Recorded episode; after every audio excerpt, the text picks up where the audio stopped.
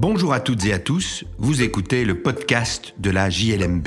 Je suis Patrick Henry, avocat et rédacteur en chef de la revue Jurisprudence de Liège, Mons et Bruxelles, aussi appelée JLMB. Dans la revue, tout comme dans ce podcast, nous commentons principalement des décisions de jurisprudence prononcées par des juridictions des ressorts des cours d'appel de Liège, Mons et Bruxelles.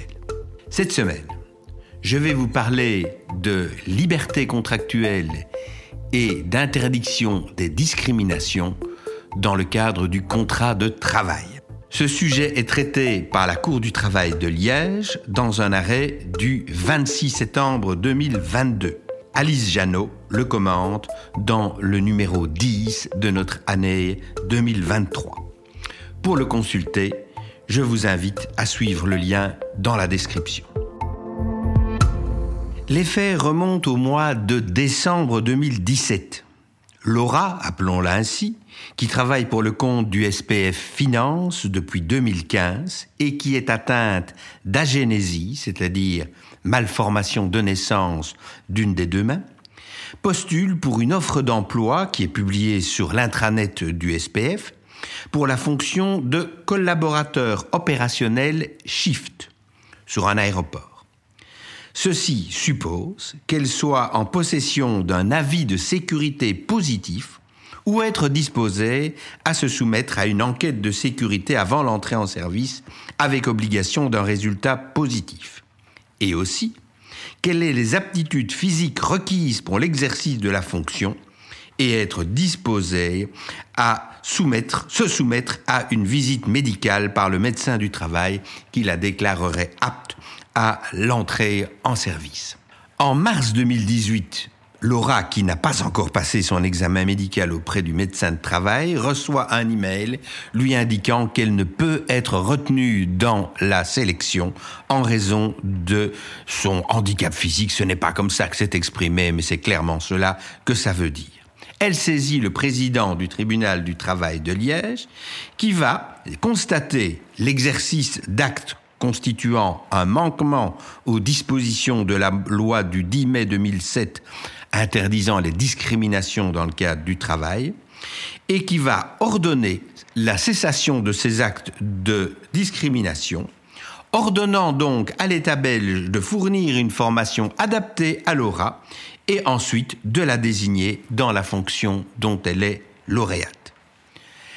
Laura va être avertie par un email du mois de mai 2021 qu'elle est nommée à la fonction litigieuse après avoir passé la formation et l'avoir réussi sans difficulté. Mais le SPF se pourvoit néanmoins en appel et c'est cet appel que l'arrêt de la Cour du travail du 26 septembre 2022 tranche. La Cour du travail va rendre une décision qui est mitigée. Elle va en effet constater que l'on se trouve bien en présence d'une discrimination et qu'il était tout à fait justifié pour le tribunal du travail d'ordonner que Laura soit autorisée à suivre la formation qui était indispensable à sa nomination. Sur ce point, le jugement du tribunal est donc confirmé. En revanche, la Cour du travail estime que les principes, d'une part, de l'autonomie des volontés, d'autre part, de la séparation des pouvoirs, lui interdit de donner l'injonction au SPF d'embaucher Laura. Et donc elle réforme le jugement du tribunal du travail sur ce point, sans que cela ait une grande conséquence pratique, puisqu'entre-temps, Laura avait réussi sa formation et avait été nommée dans la formation. C'est donc plutôt un arrêt de principe.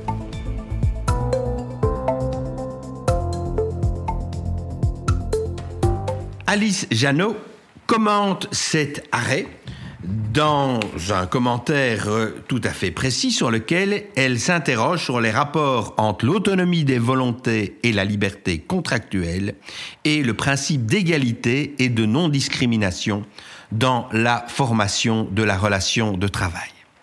Tout d'abord, elle cite un autre arrêt que nous publions également dans ce numéro, un arrêt de la Cour de justice de l'Union européenne du 12 janvier 2023.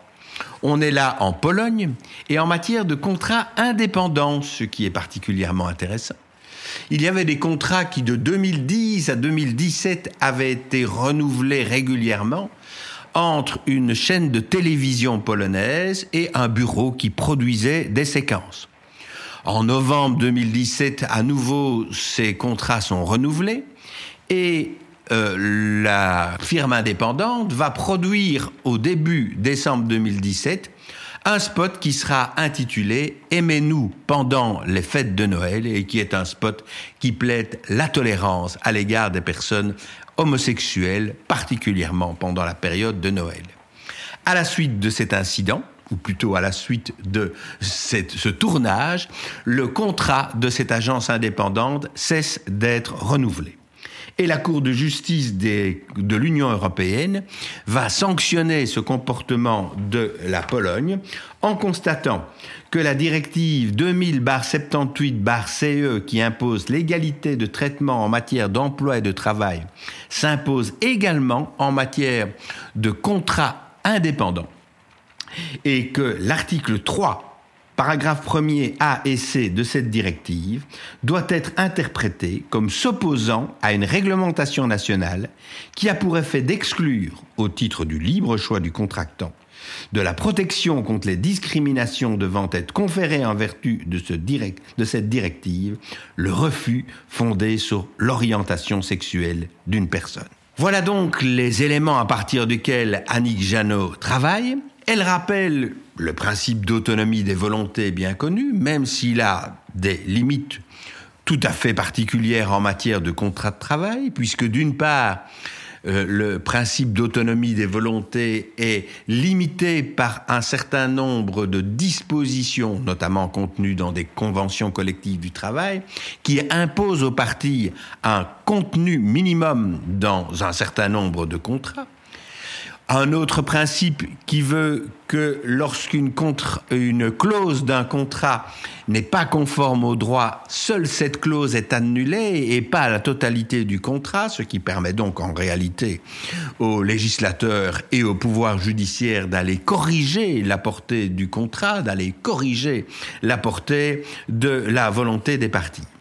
Mais elle conclut en signalant les limites de cette autonomie des volontés, puisque, en s'appuyant sur l'arrêt de la Cour du travail, elle constate qu'il ne peut y avoir de pouvoir euh, pour le juge judiciaire d'imposer à une partie de conclure une convention qu'elle a refusé de conclure pour des motifs de discrimination. C'est une matière, une solution que nous connaissons bien dans d'autres matières. Par exemple, en contrat de bail, on peut sanctionner le bailleur qui a refusé de contracter avec un bailleur en raison de sa race, euh, son sexe, par exemple, mais on ne peut pas le contraindre à passer la convention. Voilà donc ce commentaire euh, d'Alice Janot qui fait bien le point sur euh, la répartition entre l'autonomie contractuelle et euh, l'interdiction des discriminations dans le domaine du contrat de travail.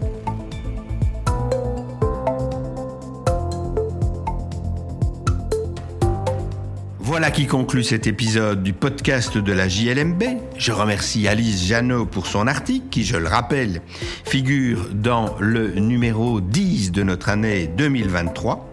Je vous remercie pour votre écoute et vous invite à vous abonner au podcast sur la plateforme de votre choix afin de ne pas manquer nos prochains épisodes.